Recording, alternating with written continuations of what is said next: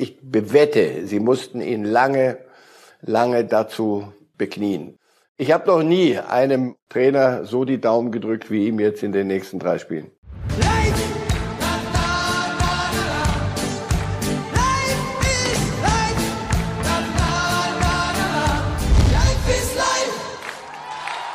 Herzlich willkommen zu Reif ist live, einer neuen Runde im Fußballtalk mit Marcel Reif. Ja, und auch wenn das Wochenende ohne Bundesliga lief, es ist mächtig viel passiert. Und die heißeste Meldung kam ganz frisch aus Hamburg. Und damit starten wir auch mit einer Trainerentlassung beim HSV. Drei Spieltage vor Schluss hat der HSV sich von Trainer Tune getrennt. Und ähm, die Sensation ist nicht nur die Trennung, sondern auch der Mann, der jetzt für die letzten drei Spiele auf die Bank geht, nämlich Horst Rubesch. Mit 70 Jahren ist der Nachwuchsmann des HSV noch mal einmal reaktiviert worden. Und darüber will ich jetzt gerne reden mit Marcel Reif. Ja, Marcel Reif, Sie hat die Meldung vor wenigen Minuten auch ziemlich umgehauen. Tune weg und Horst Rubesch mit 70 Jahren im Einsatz für den HSV für drei Spiele, um noch zu retten, was vielleicht nicht mehr zu retten ist, nämlich den Bundesliga-Aufstieg. Ja, das, das kann ich noch nachvollziehen. Das ist dann der Aktionismus, der eintreten kann, Schrägstrich muss wahrscheinlich. Wenn du sagst, pass auf, sonst steigen wir nicht auf, wir haben alles probiert, es geht nicht, ja, dann müssen wir halt das tun, was, was, was das Letztes noch bleibt. Irgendein anderer kommt her, neue Impulse und vielleicht schafft der ja ein Wunder. Dass es Horst Rubisch wird, gebe ich ehrlich zu, liegt nahe, weil er Nachwuchstrainer ist, weil er nach vielen Jahren zu seinem Club zurückgekehrt ist.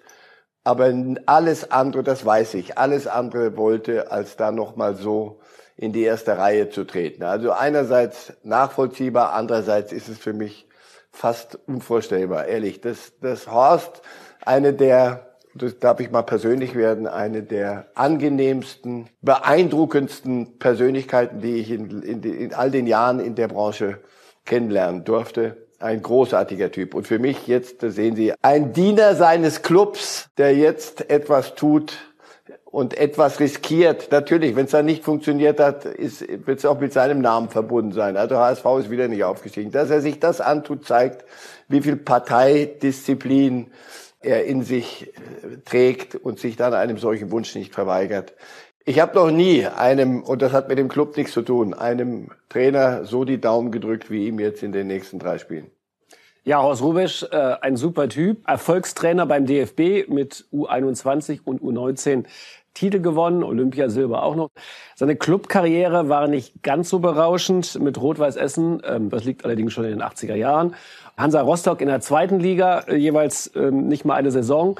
Bei Dynamo Dresden in der Bundesliga 1994 nur sieben Spiele, die sieglos waren. Glauben Sie, dass er zumindest für die drei Spiele bis Saisonende den Clubfußball doch noch äh, packen kann?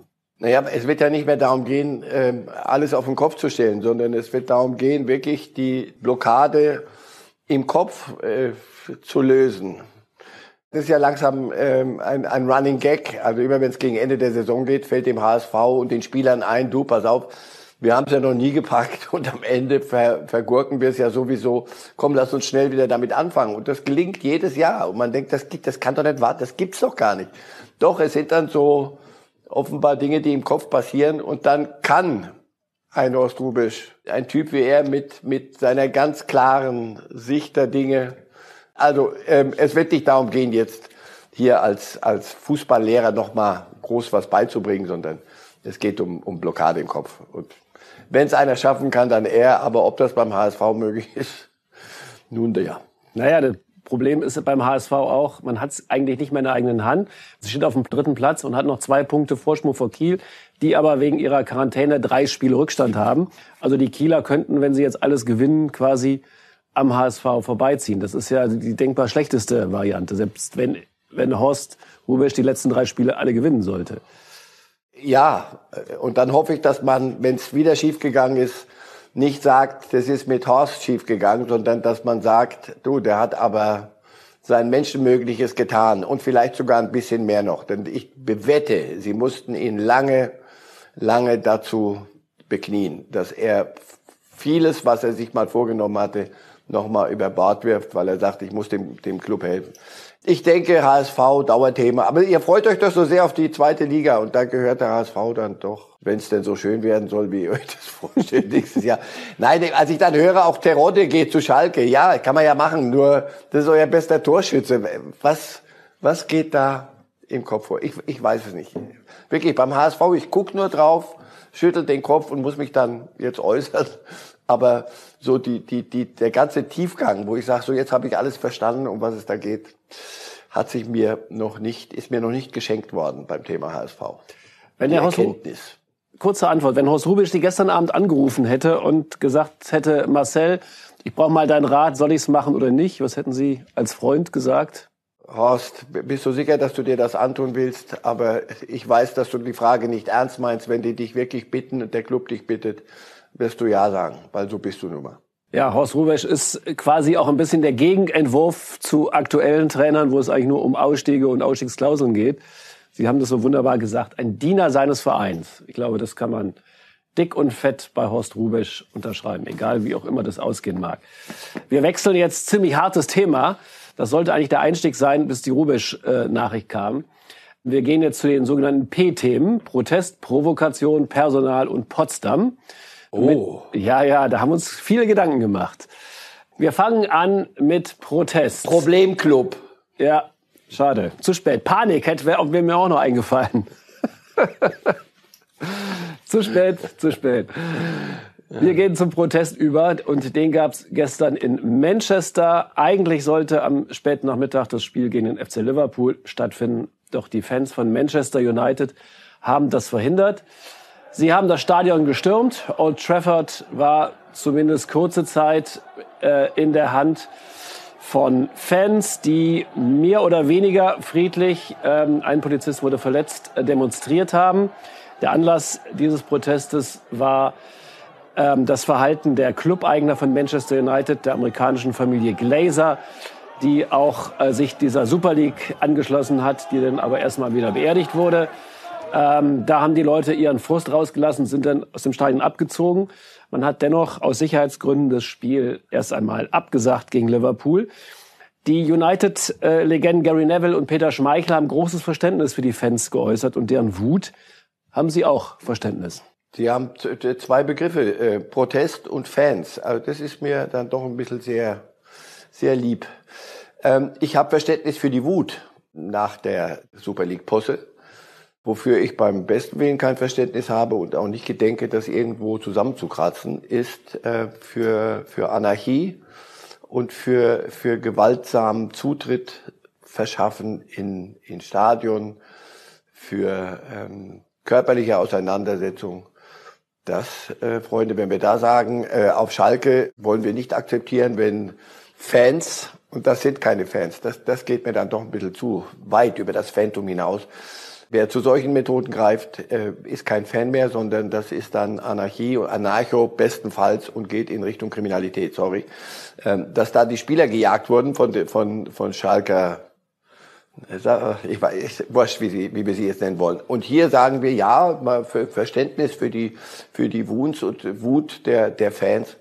Nee, nee, von, das geht, das geht nicht. Da werden Grenzen dann weit, weit überschritten. Also Sie, Sie sagen, das ging zu weit, weil auch Polizisten angegriffen worden sind. Die Spieler waren nicht in Gefahr, die waren zu dem Zeitpunkt noch gar nicht im Stadion. Trotz alledem, friedlicher Protest wäre angebracht gewesen. Haben Sie dafür Verständnis für den, friedlich, für den friedlichen Teil des Protestes, für die aber, Meinung? Ja, aber absolut, für, für die, für, selbst für die Wut. Und die, die darf sich auch in, aber wirklich laut und deutlich, darf die eine Bühne kriegen. Und da, da gehst du vor die, vor die Geschäftsstelle und du stellst dich vor das Stadion. Du teilst jedenfalls eindeutig mit, dass so wie es in Liverpool äh, gewesen ist. Aber ähm, sich gewaltsam Zutritt verschaffen in, ins Stadion und ähm, dann bestimmen, wann ein Spiel stattfindet und wann nicht, sorry, das geht nicht. Das ist, geht mir zu weit. Wenn man aber auf die Ursache der Wut... Ist nicht, ist nicht äh, rechtsstaatlich. Ja, Ursache verstehe ich nochmal. Die, die Sache selber sofort. Das ist ja auch eine, eine im Übrigen, da muss ich schon ein bisschen mit Manchester United auseinandersetzen. Das ist schon eine, eine längerfristige Geschichte, die dort läuft. Es hat sich ja ein ganz großer Teil der Fangemeinde abgespaltet und haben einen neuen Club gegründet. Irgendwo fünfte Liga versuchen die so ein bisschen. Und da, da, da spielen sie die reine Lehre, während sie sagen, die Glazer Family, die Diese amerikanischen Eigentümer führen den, den United halt zu, in, in den Kommerz rein. Da, da sind sie längst drin. Das ist einer der kommerziellsten Clubs weltweit. Insofern, ja, das ist die, die, der Spannungsfeld Super League und wo wird das irgendwann mal hinführen? Und ich verstehe, dass die traditionelle Fangemeinde sagt, das ist nicht mehr unser Fußball, das ist nicht mehr unser Club. Ich fürchte nur, sie kämpfen einen Kampf, der längst verloren ist. Die Super League wird irgendwann mal kommen.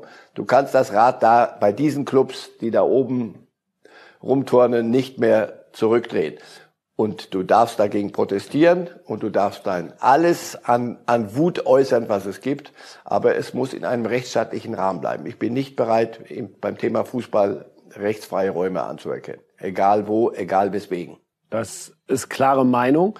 In England wird aber diskutiert über 50 plus 1 während wir hier über eine mögliche Abschaffung der 50 plus 1 Regel äh, reden, also dass Investoren nicht die Mehrheit, die Stimmenmehrheit haben dürfen, wird in England andersrum diskutiert, ob man nicht die deutsche 50 plus 1 Regelung übernehmen könnte. Ist das in der heutigen Zeit realistisch oder nur ein Wunschdenken vielleicht von Fans und einigen Funktionären? Rührende, rührender Ansatz. Also äh, das Rad zurückzudrehen bei Clubs wie Manchester City, unsere Freunde aus, de, aus ähm, dem Mittleren Osten. Und dann bei United die Amerikaner, bei Liverpool die Amerikaner, bei Arsenal die Amerikaner. Ich kann mir vorstellen, dass bei Brighton and Hove Albion das durchaus und bei Fulham sowas durchaus interessant sein kann. Aber dass du das da oben bei den Clubs zurückdrehst, never ever. Wir kommen zu den deutschen Problemfällen, ähm, vom Protest zur Provokation. Und äh, der Meister der Provokation ist Mino Raiola, der ja sehr berüchtigte Spielerberater, unter anderem von Erling Haaland. Und der hat an diesem Wochenende in einem Interview mit einer spanischen Zeitung äh, mehrere Aussagen gemacht, die Dortmund richtig ärgern werden. Er sagt, die 14 großen Clubs wollen ihn, also Erling Haaland. Was meint er? Meint er die 12 der Super League plus Bayern und PSG? Oder äh, glauben Sie nicht, dass er Bayern dann bei hat in seinen 14er Club? Ja, die Bayern sind ganz sicher bei, bei für Mariola mit in diesem 14er Club. Die Super League ohne die Bayern im Übrigen und ohne Paris, die hätte ich mir auch gern mal vorstellen wollen. Also natürlich sind das die, die, die 14 Großen. Die Frage ist, äh, Herr Raiola, mal, mal ganz entspannt. Äh, die Bayern haben, glaube ich, noch irgendeinen Mittelstürmer. Ich komme jetzt auf den Namen nicht. Der, der will noch ein bisschen kicken, glaube ich. Und ob da für Haaland dann der, der, der FC Bayern nächste Woche der richtige Club wäre, das glaube ich dann doch weniger. Also das ist Raiola at his best. Ihr sagt provozieren. Zu einer Provokation gehört immer der, der provoziert und derjenige, der sich provozieren lässt. Die Dortmunder, finde ich, reagieren angemessen gelassen und sagen, wir haben doch schon mit Herrn Raiola, eben beim Vegetariern und bei anderen Dingen, unsere Erfahrung gemacht und zwar bis an die Schmerzgrenze und vielleicht sogar ein Stückchen darüber hinaus. Wir wissen, was da läuft. Ehrlich, Raiola ist einer, ist vielleicht die lauteste Figur in diesem Dreieck Club, Berater, Spieler. Entscheidend wird für mich sein bei der ganzen Causa, wie weit ist dieser Spieler? Wie erwachsen ist Erling Haaland? Was will er? Wenn er sagt, du, pass auf, mach mal, mal gucken, was bei rumkommt, dann äh, wird es schwer. Denn ein Spieler, der mit dem Kopf weg ist und natürlich, jetzt müssen wir auch wieder nochmal eine Klausel einbauen, ist ja modern heute, erreicht der BVB die Champions League ja oder nein? Wenn sie sie nicht erreichen, wird das Thema nochmal Fahrt aufnehmen und dann wird es darum gehen, ist Haaland ein Dembele oder Aubameyang oder ist er ein Lewandowski? Soll heißen, ist das einer, der sagt, na pass auf, wenn ihr mich nicht freiwillig gehen lasst, dann werde ich euch den Laden hier auf links drehen und dann werden wir alle keinen Spaß miteinander haben. Oder ist es ein Profi wie, wie Lewandowski, der ähnlicher Fall vor einigen Jahren, bevor er zu den Bayern ging, gesagt bekam, nee, wir, du bleibst, bis dein Vertrag ausgelaufen ist, das eine Jahr noch. Und der dann gesagt hat, wenn das so ist, ich kann Verträge lesen, ich spiele Fußball. Und da hat er auch Berater, die durchaus äh, den Wert der schnellen Mark äh, zu erkennen vermochten. Und der hat gesagt, nein, dann, dann spiele ich. Hat eine prima Saison gespielt, hat BVB in die Champions League geschossen. Und die Dinge haben sich am Ende gefügt. Wie gesagt, wenn Haaland aber einer ist, der sagt, du, äh, dann mache ich halt Herz. Ich weiß es nicht. Das ist die Königsfrage. Nicht, ob Raiola alle, alle zehn Tage wieder irgendeine Sau rauslässt. Aber entscheidend ist ja auch das Verhalten des äh, BVB. Bei Dembele und Aubameyang hat der BVB am Ende den Drohungen nachgegeben. Bei Lewandowski sind sie hart geblieben, haben sogar auf eine Ablöse verzichtet und Lewandowski noch ein Jahr in Dortmund weiterspielen lassen. Theoretisch könnten sie das ja genauso machen mit aber wie, egal was er will. Ja, ja, aber wie ich eben in, in vielen äh, ungelenken Worten versucht habe darzustellen, wenn ein Spieler aber auf Krawall gebürstet ist und Dembele hat dann die, so viel ich weiß, die Rollläden runtergelassen und war nicht erreichbar äh, und hat das Training boykottiert, Aubameyang hat andere Dinge gemacht. Wenn das so ist, wenn ein Spieler so tickt, dann hast du ein Dauerthema. Das kann sich auch der BVB nicht leisten. Es gibt ein Preisschild für Haaland und das ist, in diesen Zeiten mag das obszön sein, aber es ist die Wahrheit. Sie müssen nicht verkaufen. Sie werden auch in Corona-Zeiten nicht in einer Situation sein, dass sie sagen, egal was, komm hier, gib her, dann soll er halt gehen. Sondern wenn ein Club, wenn sie, also jetzt machen wir das Szenario wirklich mal bis zu Ende durch. Sie, BVB erreicht nicht die Champions League. Es ist große Unzufriedenheit beim Spieler. Raiola gibt richtig Gas. Der Spieler selber sagt, du, pass auf, ach, ich fühle mich nicht wohl. Europa League habe ich einfach keine Lust. Das wird eine schwierige Saison. Dann sagt der BVB, ja, die Summe sind etwa 150 Millionen. Wer bitte zahlt? Und den will ich erst mal sehen, im Übrigen, ja. Der in diesen Zeiten 100, Real Madrid glaube ich nicht. Ich glaube, die sind alles unterwegs. Barcelona weiß ich nicht, wo die das Geld hernehmen sollen. Paris hat Stürmer, äh, so viel ich weiß, wenn ich nicht ganz irre. Also Bayern sowieso kein Thema. Also das wird, wird dann spannend. Ich glaube, Haaland ist gut beraten und ich, so schätze ich ihn auch nach allem, was ich bisher gesehen habe. Aber wie gesagt, das ist Küchenpsychologie. Ein, wenn BVB sagt, du bleibst noch ein Jahr, weil dein Vertrag so aussieht, danach kannst du gehen, wird es gehen. Ich glaube, er wird sich dann fügen und sich anständig benehmen. Hoffen wir es mal auch. Oder es gibt eine klare Rollenverteilung im Haaland-Lager. Erling der Brave, der nur Tore schießen will, Raiola der Böse, der provoziert. Good, bad, bad cop. Wenn es so ist, dann viel Spaß. Ja, aber dann viel Spaß, Freunde, denn dann wird das eine schmutzige Geschichte, die uns Gesprächsthema liefern wird en masse. Ich bin sicher, wir haben nicht das letzte Mal über Haaland geredet. Das nächste P steht an. Das haben wir mal überschrieben mit Personal. Da gibt's ja in der Bundesliga äh, sehr viele offene Fragen noch. Eine Personalfrage hat Eintracht Frankfurt jetzt beantwortet. Markus Krösche übernimmt den Job von Freddy Bobisch. Markus Krösche von RB Leipzig, früher auch in Paderborn. Der richtige Mann, der Frankfurt ja weiterentwickeln kann und äh, in die Champions League, wenn sie den erreichen, auch gut durchführen kann. Kann ich mir gut vorstellen. Wenn einer Paderborn kann, bei allem Respekt, und dann Leipzig, das ist schon äh, ein Spektrum. Ja, war ja auch bei Schalke auf dem, auf dem Zettel. Das macht man ja nicht, weil einem gerade niemand Besseres einfällt. Also, das ist ein guter. Ich glaube, dass Frankfurt da einen guten Griff macht. Den ersten Job hat er jetzt schon. Er muss nämlich einen Trainer besorgen. Hütter verlässt Frankfurt Richtung Gladbach. Wen holt er als Trainer? Im Moment läuft ja Domino spielen, oder? Zack, zack, zack. Immer gucken, wer, wo, wo liegt noch kein Steinchen. Also Glasner fühlt sich nicht so wohl in Wolfsburg. Da denke ich, pfeifen es irgendwelche Vögel von irgendwelchen Dächern. Dass Glasner geht, will er aber nach Salzburg und wird dort Nachfolger Domino von Jesse Marsch. Oder aber äh, ist, ist er in Frankfurt, findet er das ein spannendes Projekt. Glasner können Sie im Moment zwischen Leverkusen und Hertha und, und Frankfurt, habe ich jemand vergessen? Äh, Wolfsburg wird ja dann auch einen Trainer brauchen. Wenn Glas, also Glasner ist es dann nicht in Wolfsburg mehr, sondern dann geht's so weiter. Also es gibt ein paar Namen, das wissen wir doch beide. Gerardo Seoane von, von Young Boys Band, den ich gut kenne aus, aus Schweiz. Ja, der ist überall gut gefragt. Jesse Marsch ist jetzt weg vom, vom Markt. Und Glasner, das ist so die zwei Namen, die du überall immer wieder hörst. Ja, Sie haben ja einen Namen jetzt aus dem Mund genommen. Ich bin auch ganz froh, weil ich gar nicht genau wusste, wie ich den aussprechen sollte. Swan, richtig? Aus Bern? Seoane. Seoane.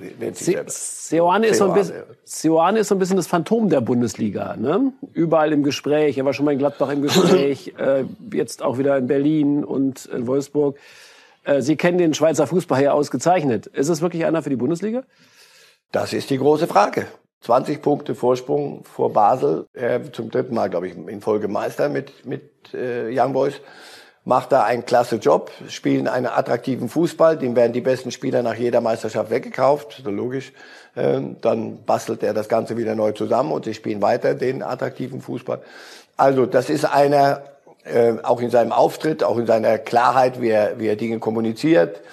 Also ich träume das, das zu, aber natürlich ist das eine andere Hausnummer, ein, ein Bundesliga-Club und wir reden hier über entweder die mit den ganz großen Ambitionen oder die, die schon ziemlich weit oben sind und da die Dinge fortschreiben wollen.